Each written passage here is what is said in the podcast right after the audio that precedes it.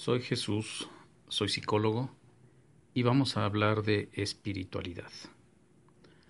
La espiritualidad es una cualidad que es perteneciente o relativa al espíritu. Esto se entiende como relativo al alma. El alma es esa fuerza, ese soplo vital que permite a los humanos moverse. Estando dentro de la idea compartida de que existe un ser superior, un Dios, una divinidad, como quiera que sea concebido por cada uno de nosotros, la espiritualidad tiene que ver con mirar hacia nuestro interior. En algún mensaje anterior les había hablado de que el ser humano es un ser biopsicosocial, biológico, pensante y que vive en grupos. Y les dije que hablaríamos de una siguiente dimensión, la dimensión espiritual. La dimensión espiritual tiene que ver mm, principalmente en contraposición con el materialismo Hablar de espíritu es hablar de algo intangible, algo que no tocamos, algo que no sentimos, algo que no, que no vemos con nuestros sentidos, pero que percibimos que existe. Es algo que nos mueve. Algunos estudios han pesado a la persona momentos antes de morir y la han pesado después. Y se han encontrado que pesa algo así como 26 gramos menos han llegado a decir que ese es el peso que tiene el alma. Eso es lo que ocupa el alma de nuestro cuerpo. Es tan absurdo porque es querer ver como algo material el alma. El alma no es algo material, no es una eh, pequeña gema que tenemos dentro del cuerpo y que después nos abandona, etc. No, el alma es una fuerza vital que se nos ha otorgado por un ser divino, por un ser supremo, y que nos permite distinguirnos de muchas otras especies y movernos hacia el bien.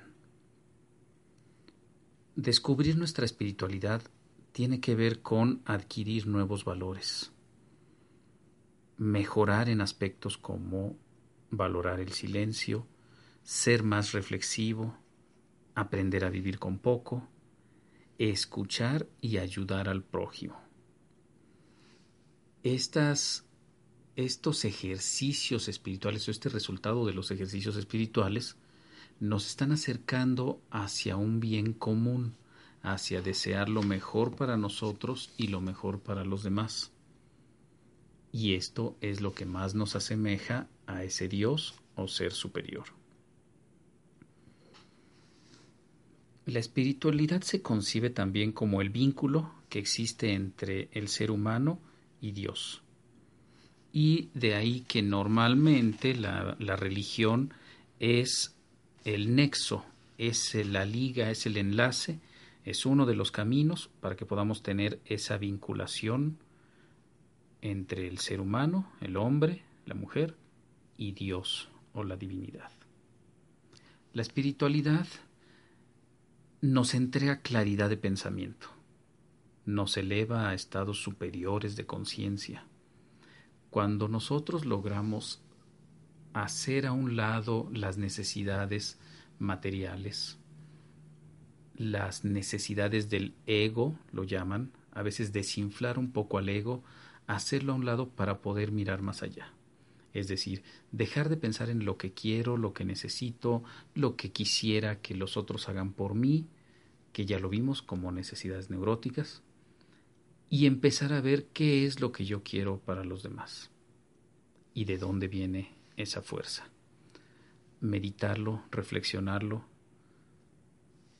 nos lleva a estos estados superiores de conciencia.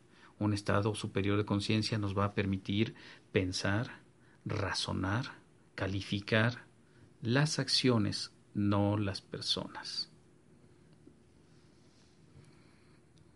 En el proceso de doble A, el concepto central es que aceptamos que hay una fuerza espiritual procedente de un ser superior. Esa fuerza es lo que nos va a llevar a la recuperación. La práctica de los doce pasos nos va a llevar a una experiencia de transformación o despertar espiritual. Despertar espiritual es como poder abrir esa puerta en el alma que la teníamos cerrada, en la que veíamos lo físico, en la que veíamos lo material, las posesiones, la atención a las, a las necesidades, a las pulsiones, pero no a la trascendencia. Es tan importante esta práctica dentro de los grupos de AA que hay estudios serios que han demostrado como un mayor compromiso con los pasos, especialmente del 4 al 12, estos pasos se conocen como acción y mantenimiento, aumentan la probabilidad de lograr el despertar espiritual. Y con esto se logra mantener la abstinencia. Aquellos que no practican los doce pasos o que los le dan mucho espacio entre uno y otro, están eh, más proclives a las recaídas. El alcoholismo como enfermedad no tiene una cura tangible, física, definitiva. Sería milagroso que existiera una pastilla, la pastilla amarillita, porque ya hay la pastilla azul y hay pastillas de otros colores, que hubiera una pastilla amarilla o una inyección, una vacuna que nos dijera con esto se corta tu alcoholismo.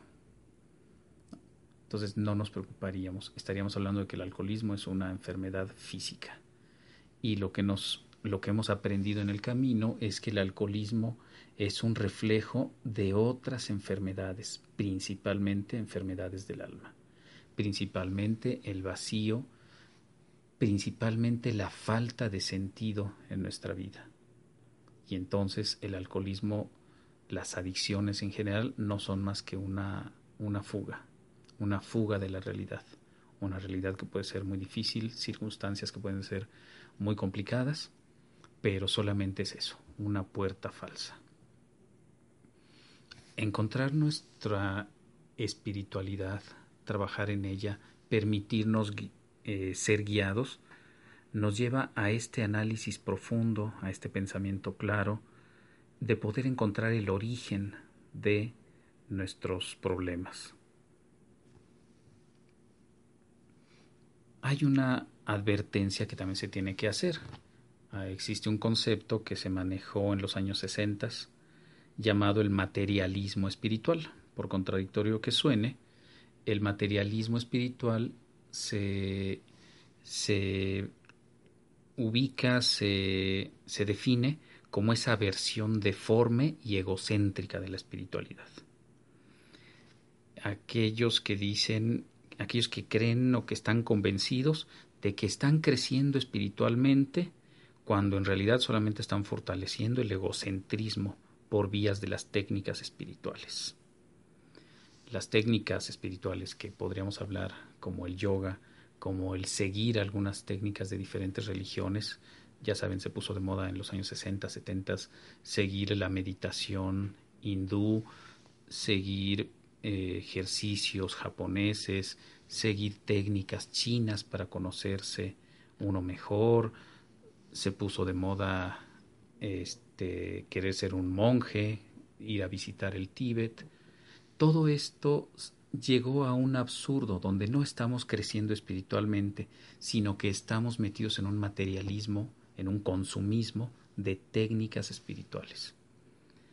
No va a tener una, una mejor espiritualidad aquel que anda probando muchas técnicas, aquel que anda consumiendo eh, productos milagro para la, para la espiritualidad, sino aquel que está convencido de que está conociéndose al interior y de que esto lo va a hacer una mejor persona. Lo maravilloso de la espiritualidad es que no solamente te conforma en este, en este plano para ser una mejor persona, sino que te va a permitir trascender y saber que vas a dejar un mensaje que vas a dejar algunos otros legados para las generaciones que vienen, porque el alma trasciende el cuerpo, el cual tampoco hay que descuidar, porque es el vehículo para que el alma también esté sana. Que tengan muy felices 24 horas.